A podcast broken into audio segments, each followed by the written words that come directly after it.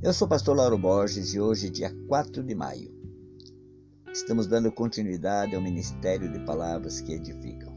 Deixe-me ajudar você. Propagando o Evangelho do nosso Senhor Jesus Cristo, nós estudamos a Bíblia todas as manhãs para trazer uma mensagem nova, uma mensagem que edifique a minha vida e a vida de quem vai ouvir esse áudio. Pai querido, Pai amado, muito obrigado, Deus, por mais um dia na tua presença, propagando teu evangelho, estudando, aprendendo mais e mais de ti. Como é importante ver que a tua palavra se renova a cada manhã. Todos os dias temos uma palavra diferente que vem transformando vidas, a minha vida. E que a pessoa que vai ouvir esse áudio ela seja edificada, seja abençoada, Deus que isso traga realmente uma mudança, uma conversão, mais entendimento, meditação na tua palavra, Pai. Que ela pegue amor em ler a Bíblia, versículos bíblicos, que ela tenha paciência para ouvir esse áudio até o fim. Essa é a minha oração. E eu te agradeço, Deus, em nome do Pai, do Filho e do Espírito Santo. Eu quero dar um tema para nossa mensagem que é a vida de antes e a de agora. Eu quero compartilhar uma palavra que está no livro de Gálatas, capítulo 22 e 23. E diz assim: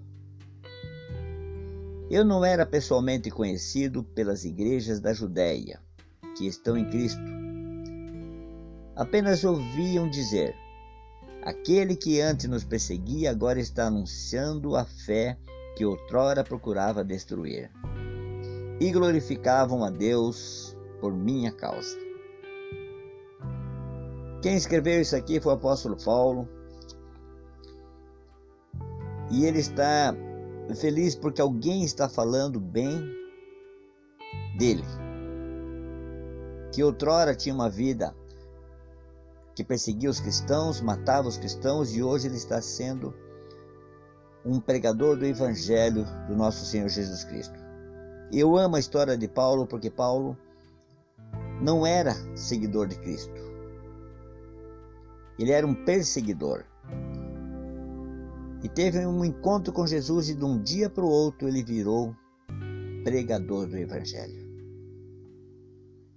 Olha o que diz o livro de Atos dos Apóstolos, capítulo 9, versículo 1. Enquanto isso, Saulo ainda respirava ameaças de morte contra os discípulos do Senhor. Dirigindo-se ao sumo sacerdote, pediu-lhes carta para as sinagogas de Damasco, de maneira que, caso encontrasse ali homens ou mulheres que pertencessem ao caminho, pudesse levá-los presos para Jerusalém.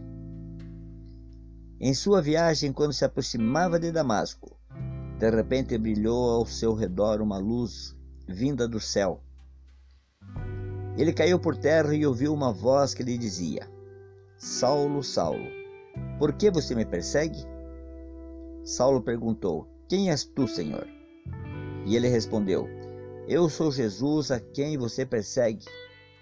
Levante-se, entre na cidade. Alguém lhe dirá o que você deve fazer. Olha que história bonita.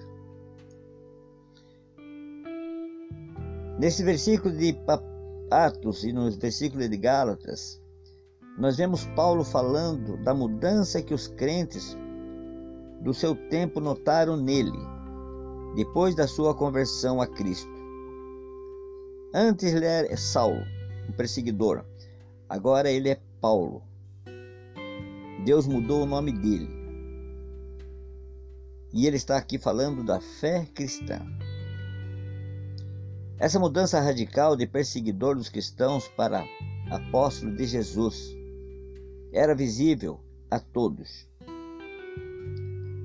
Numa carta enviada aos crentes de Corinto, Paulo mencionou diversos pecados graves que as pessoas cometiam lá no passado, dizendo: É o que alguns têm sido no passado, mas haveis sido santificados mas haveis sido justificados em nome do Senhor Jesus e pelo Espírito do nosso Deus. A pessoa que lembra do seu passado com tristeza é porque ela está vivendo uma vida modificada, um presente com alegria. A pessoa que lembra do seu passado com alegria é sinal que ela está vivendo um presente melhor ainda. Mas a pessoa que lembra do seu passado e se lamenta do seu presente é porque ainda não se converteu, ainda não mudou nada.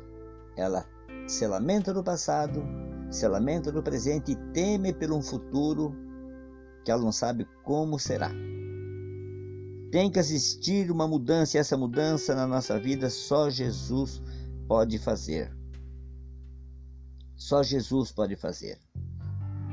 Essa era a condição dos coríntios no momento em que Paulo escrevia. Acerca dos Efésios, o apóstolo podia escrever: Mas agora em Cristo Jesus, vós que antes estavas longe, já pelo sangue de Cristo chegastes perto.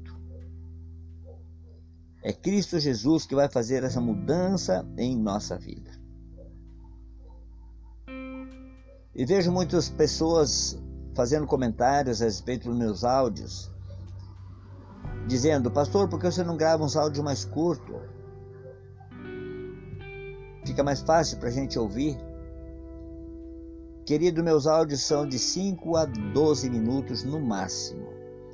Se a pessoa não consegue tirar um tempinho de no máximo 12 minutos por dia para ouvir o ensinamento da palavra de Deus, que é uma verdadeira aula de edificação, palavras que edificam, alguma coisa tem que mudar na vida dessa pessoa.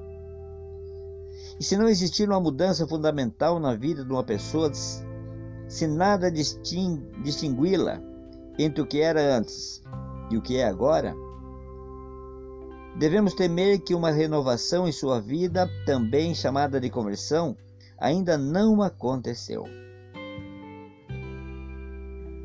As pessoas falavam das novas acerca da mudança na vida dos cristãos em Tessalônica. Com essas palavras: É como dos ídolos vos convertestes a Deus, para servir um Deus vivo, verdadeiro, e esperar dos céus o seu Filho, a quem ressuscitou dentre os mortos, a saber, Jesus que nos livra da ira futura. Aqui eles estão falando daquelas pessoas que abandonaram aquela vida de idolatria, adorando a deuses de pedra, de pau, de madeira e agora estão servindo a um Deus vivo e verdadeiro. Estamos aguardando ansiosamente a vinda de Jesus. Essa mudança tem que existir. Essa mudança só o Espírito Santo pode fazer em nossa vida. Se não existir uma mudança real, fundamental na vida de uma pessoa, que ela possa fazer a diferença, que as outras pessoas possam ver essa diferença na vida dela, essa conversão ainda não existiu. Pense nisso. São palavras que vêm edificar a nossa vida. Nós temos que viver uma vida de alegria com Cristo Jesus. Pai querido, Pai amado, muito obrigado, Deus, por mais um dia na tua presença, propagando o teu evangelho, aprendendo, ensinando. E se o Senhor permitir, amanhã estaremos aqui com mais palavras que edificam. Deixe-me ajudar você.